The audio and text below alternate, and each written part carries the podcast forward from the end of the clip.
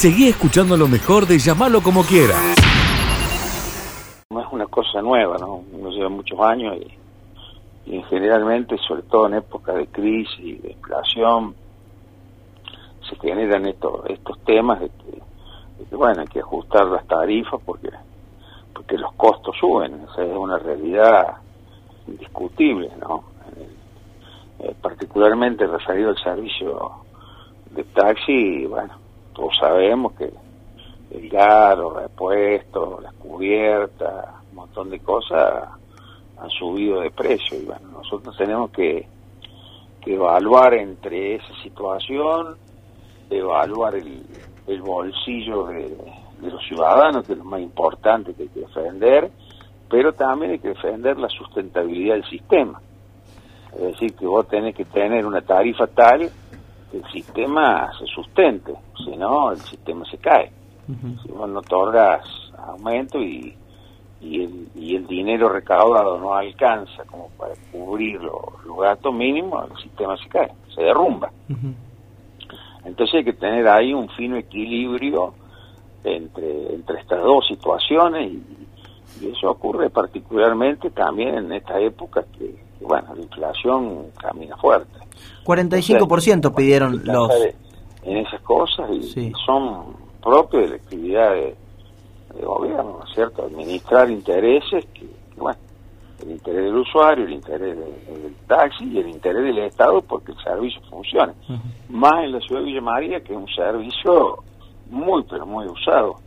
Para el tipo de ciudad que es, nosotros tenemos una tasa de uso muy importante del servicio. Carlos, 45% eh, pidieron de aumento, no, perdón, 40% pidieron los taxistas de aumento más la aplicación del 15% acordado eh, el año pasado, un total del 55%. ¿Está en condiciones el Consejo de poder avalar ese ese pedido de, aumento? Ah, bueno, eh, hay un pedido, eso es concreto, hay un pedido, y ha habido ya una serie de charlas, no es la primera que vamos a tener, eh, es muy bueno conversar porque uno va, toma el pulso de la situación y, bueno, hay otras situaciones particulares que, uno va viendo. Eh, después del pedido, el consejo es el que, analiza, analiza la situación, observa los costos, compara, hace un estudio de, cómo viene el tema tarifario, eh, cómo está la inflación, cómo están algunos costos, y bueno, se toma decisión. la tarifa es una decisión política del Consejo Deliberante, no es una paritaria, ni mucho menos Está bien que uno, por supuesto, escucha y que es lo que corresponde por otra parte y, contempla todas las situaciones que hay, pero bueno, la decisión final es del Consejo Deliberante. Ahora, Carlos, hace semanas atrás eh, largaban una encuesta a la sociedad sobre el, el, servicio que contemplaba varios, varias preguntas, varios ítems acerca del mismo. Eh, ¿Tienen resultados al respecto de esta encuesta? ¿Lo van a presentar? ¿Se lo van a presentar a ellos? No, yo particularmente no participé de la encuesta y no, no fue del Consejo Liberante. Fue una decisión de, del presidente del Consejo y creo que algún presidente bloque. Yo no, no fui consultado al respecto. Este, ¿No, te, pareció bien esa encuesta, Carlos? ¿Cómo? ¿No te pareció bien esa encuesta? no, no me parece ni bien ni mal. Yo lo, yo el servicio lo conozco. Soy más, soy usuario. Eh, conozco perfectamente el servicio, conozco la deficiencia y no deficiencia, por supuesto. La encuesta tenía algunas preguntas que yo, particularmente, a lo mejor mucho no, no tuve en cuenta, pero uno el servicio lo conoce. Y, este, bueno, uno anda mucho de calle, anda mucho en la ciudad, va bien, y bueno, te vuelvo a repetir, nosotros somos usuarios del servicio, digo nosotros porque hablar con mi familia, somos usuarios del servicio, conocemos conocemos toda la, deficiencia que la gente puede, sostiene que el servicio tiene, de los vehículos, de un montón de cosas, pero bueno, en primer lugar hay que tener en cuenta que hoy eh, recomponer un vehículo, hablamos de millones de pesos, y yo los invito a que pensemos un poquito a ver qué posibilidades puede tener un taxi hoy de recaudar lo suficiente como para pagar los gastos, como para mantenerse económicamente y como pensar en juntar un millón de pesos para cambiar un auto. Estamos en una crisis muy importante, entonces evidentemente que va a haber algunas deficiencias. Yo eso lo tengo claro y, y alguna gente tiene razón en quejarse que mejor un coche que no está, que está. Y sí, pero estamos en un momento muy particular de la economía donde las cosas son muy finas, muy, muy finas. Entonces, bueno, hay que tener cuidado. Tenemos muchos, muchos coches que se han caído del sistema, porque no han podido sostenerse Carlos, por, varias razones. ¿Habrá algún acercamiento hoy entre lo que eh, piden los taxistas y la propuesta, si efectivamente hay del, del Consejo Deliberante? ¿Hoy podrá salir algo pensando en la, en la sesión de mañana o pensás que la discusión viene para, para varias semanas? Mira, nosotros lo que hoy hacemos es escuchar, ¿no? no dialogar. No es que estamos peleando o estamos discutiendo un precio con él. Estamos, estamos dialogando, estamos viendo, bueno, te vuelvo a repetir, los aspectos que te señalé, que son tres aspectos muy claros. El interés de ellos por, por bueno, por tener un, una tarifa tal que les pueda servir para mantener la unidad y para vivir. Estamos viendo también el, el tema del bolsillo ciudadano y que no se caiga el sistema. Son los tres puntos clave que nosotros tenemos que ver. Ellos son una parte del tema. Pues el Consejo tiene que decidir, pero no se puede decidir sin escuchar. Es muy importante la escucha, es muy importante hablar, dialogar. Hay un montón de, temas que uno va, va viendo a medida que va discutiendo o que va digo, discutir en el buen sentido, voy a aclarar porque no discutir no es pelear, ¿no? sino es intercambio de opiniones. Pero, bueno, o escuchar sobre todo, que es lo más importante. Esto, bueno, Ani tiene muchos años, tú sabes que esto ocurre muy a menudo. Sí. Más, vuelvo a repetir, en el dice, entonces bueno, uno está, es su obligación hacerlo y, y hay que hacerlo, lamentablemente hay que hacerlo. Muy bien, ¿eh? Bueno, para ahí, a veces pienso en el, en el, en el taxista que nos está escuchando, Carlos, sabés que son muchos a, a esta hora, que bueno, a lo mejor no, transmito lo que por ahí a veces no, no- nos mandan como, como mensaje, que también es una forma de comunicación la, la radio, esto de, de esa necesidad rápida de, de ser escuchados, porque claro, ¿qué sucede? Cuando se sientan a hablar y, y a consensuar algo, ya automáticamente necesitan otro, otro, Otro aumento. otro aumento, ¿no? Entonces como que bueno, eh, cada 3, 4, 5 meses eh, eh, van peleando por, por, por sus aumentos y una vez que lo logran, bueno, eh, ya, ya requieren de otro. Bien- Bienvenido sea que puedan juntarse a hablar, particularmente la encuesta yo pensé que había salido de todo el consejo y que era algo tratado en, en un todo común. Eh, No, no fue tratado en ninguna sesión ni fue resuelto por ningún instrumento administrativo que correspondiera. Fue una resolución, eh, yo creo que el presidente Bloque o algo así. Muy bien. Bueno, Carlos, siempre es un placer charlar con vos eh, en la mañana. Déjame ¿eh? decirte una sí, cosa. Sí, Me- porque quedó una pregunta en el aire que es muy importante, vos dijiste.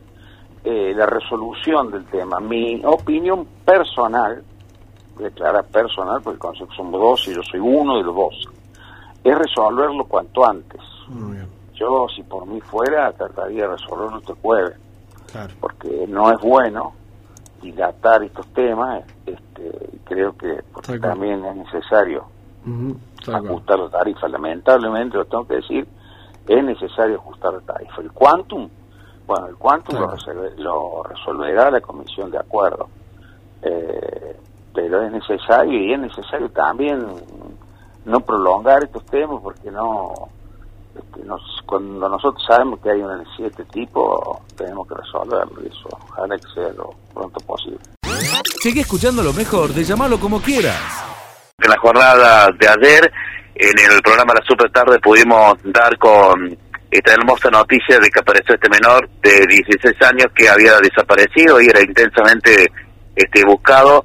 eh, por lo tanto, que apareció Brandon Luis López, 16 años, eh, que estaba en la casa de un familiar en Córdoba capital, sano y salvo. hay que recordar que, se encontraba internado en la asociación Nazaret, esto es en Villanueva. Ayer nos, nos llegamos con nuestras unidades exteriores a calle San Martín al 400 para charlar con, con el responsable de este, de este lugar donde hay muchos menores y no pudimos hablar, pero sí recabamos algún tipo de, de información y nos continuaba preocupando en realidad porque había estado bien con otros jóvenes y de repente alrededor de las dos y media, tres de la tarde, eh, se fugó de este, de este, de este lugar, de esta asociación Nazaret, y sin ningún tipo de, rumbo, saltó la tapia y, se fue. Lo cierto es que llamaron este, a un móvil policial en Villanueva y, y lo buscaban por todos lados, pero el menor apareció en Córdoba Capital en la jornada de ayer. La tarea de la fiscal, la doctora Silvia Maldonado, tuvo mucho que ver en esto, pero siempre me quedo preguntando eh, ¿quién, quiénes son los que trasladan o cómo se la ingenian los menores para eh, llegar hacia Córdoba Capital, a la casa de un familiar, y si el familiar lo, lo, está cubriendo, como como no avisa en realidad, sabiendo que está que estaba internado en un, en un instituto como la Asociación Sabe, toda una, una alta preocupación, y no es no es la primera vez en realidad que un menor se fuga de este de este lugar.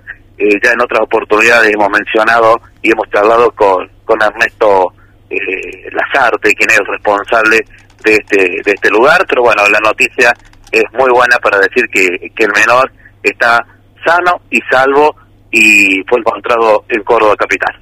Bien, Marce, ¿qué más eh, tenemos como información en la mañana? Bueno, eh, vamos al ámbito policial, pasada la hora 17 en calle Vélez al 1100 eh, quedó detenido un hombre de 38 años, por supuesto autor del delito de amenaza en el marco de un hecho de violencia de género, ya que en momentos previos el detenido mantuvo una discusión con su pareja, una mujer de 36 años, quien además le prefirió amenazas, eh, se procedió al traslado hacia la sede de la alcaldía.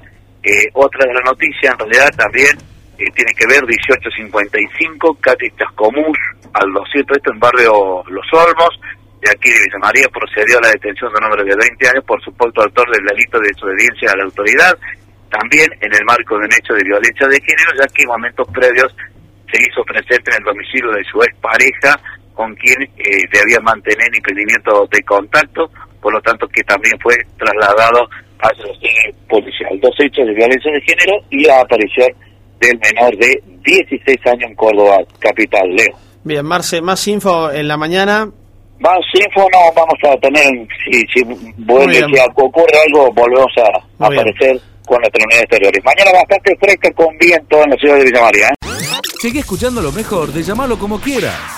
Independientemente de, de lo que fue eh, la conferencia de prensa o la presentación ayer del comunicado de Juntos por el Cambio, nosotros desde el bloque ya la semana pasada mm.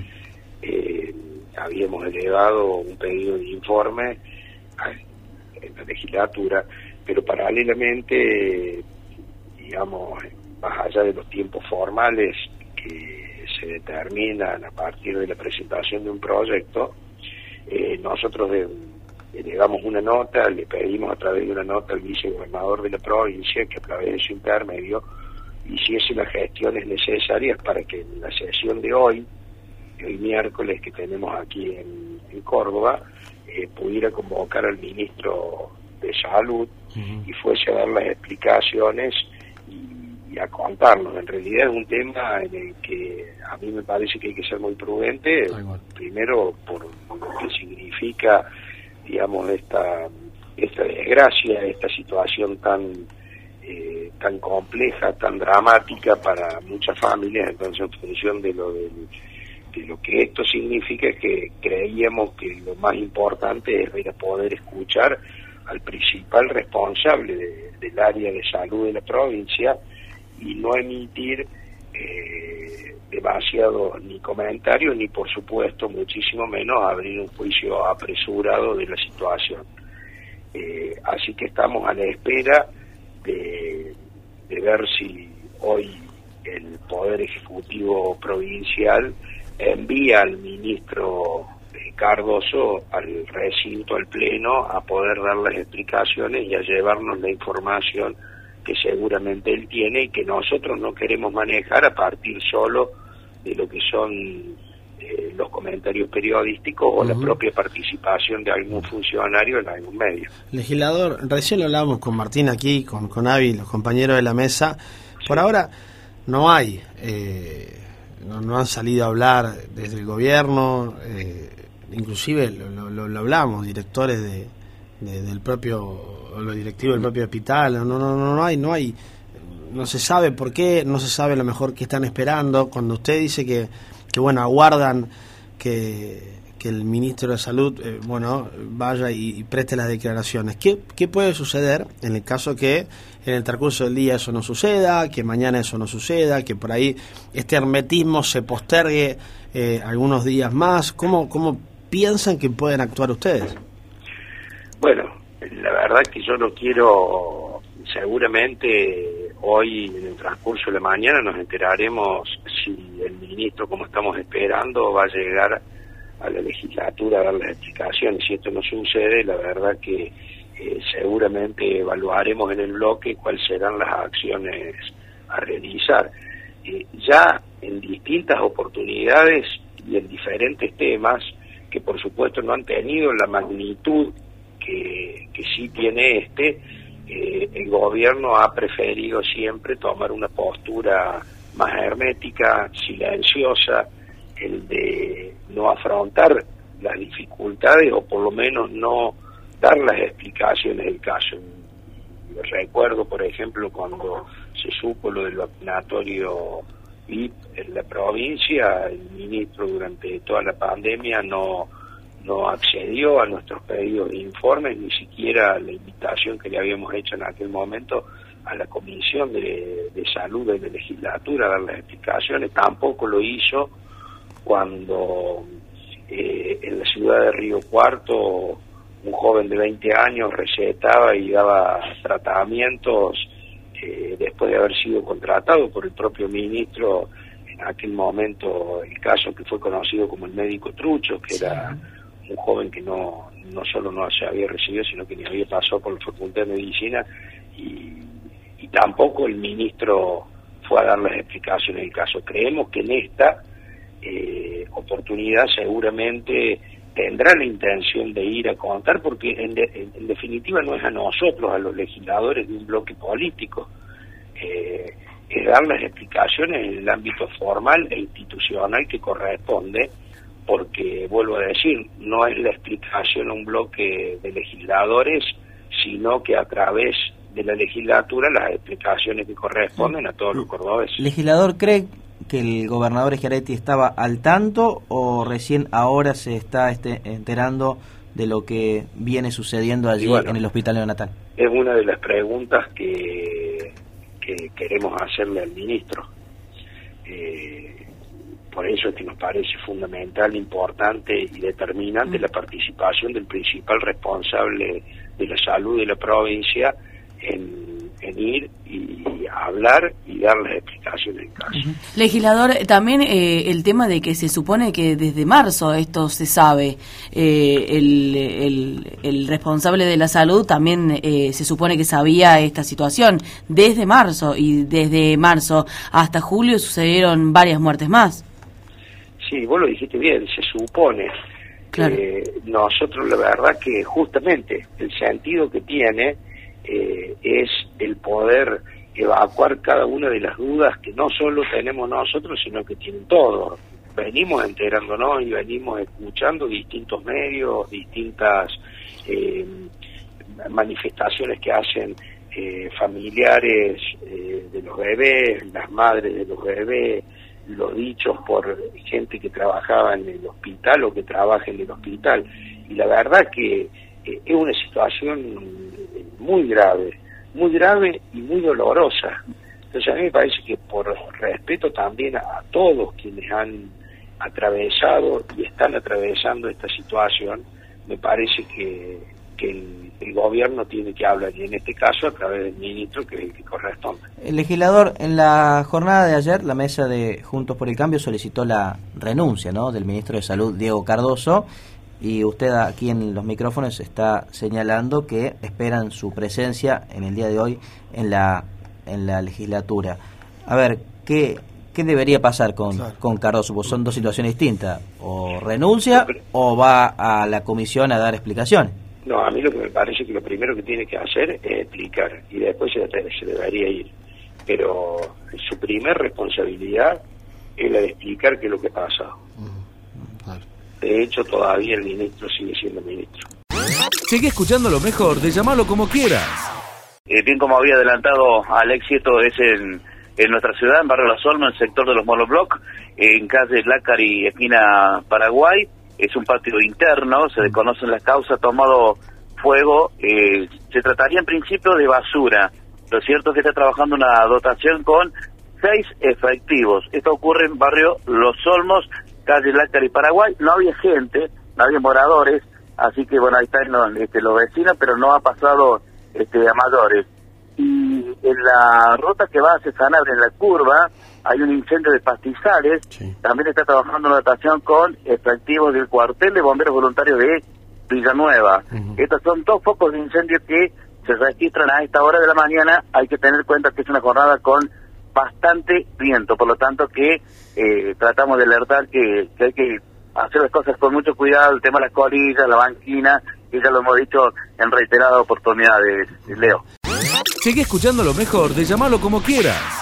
Hola Leo, ¿cómo te va? Muy buenos días, buen día para vos, para la audiencia. Bueno, sin duda alguna que las noticias están girando en torno a, a lo político, a lo que viene pasando permanentemente con la política, las reuniones entre la mesa de enlace, entre el gobierno, y ayer fue el turno de los técnicos. Los técnicos de las cuatro entidades se reunieron con el secretario Baillo y los técnicos del gobierno. Baillo ya dijo que de retenciones no se va a hablar. Empezaron a hablar de carne, de exportar, pero los siete cortes prohibidos seguirán. Eh, ¿Cuáles son las primeras reacciones de pasillo? Todavía no hay nada oficial. Eh, no nos queremos reunir y perder tiempo, dicen algunas entidades, pero lo bueno, rescatemos lo bueno, es que se juntaron, hablaron, dialogaron. Vamos a ver qué sale de este diálogo y que no sea unilateral, porque es ahí donde, donde no va a servir. Y la verdad que vamos a tratar de, en el tema político, vamos a tratar de que eh, esto dure hasta hoy en, en nuestros comentarios, porque se viene una nueva campaña y nosotros le vamos a traer a nuestra audiencia la información técnica a la hora de sembrar. Eso es lo que vamos a empezar a hacer esta semana, porque el productor esté eh, los siete cortes prohibidos o no estén los siete cortes prohibidos. El productor tiene que sembrar, el productor tiene que seguir haciendo ganadería, el productor tiene que seguir con su cabaña. Así que mañana vamos a traer comentarios técnicos.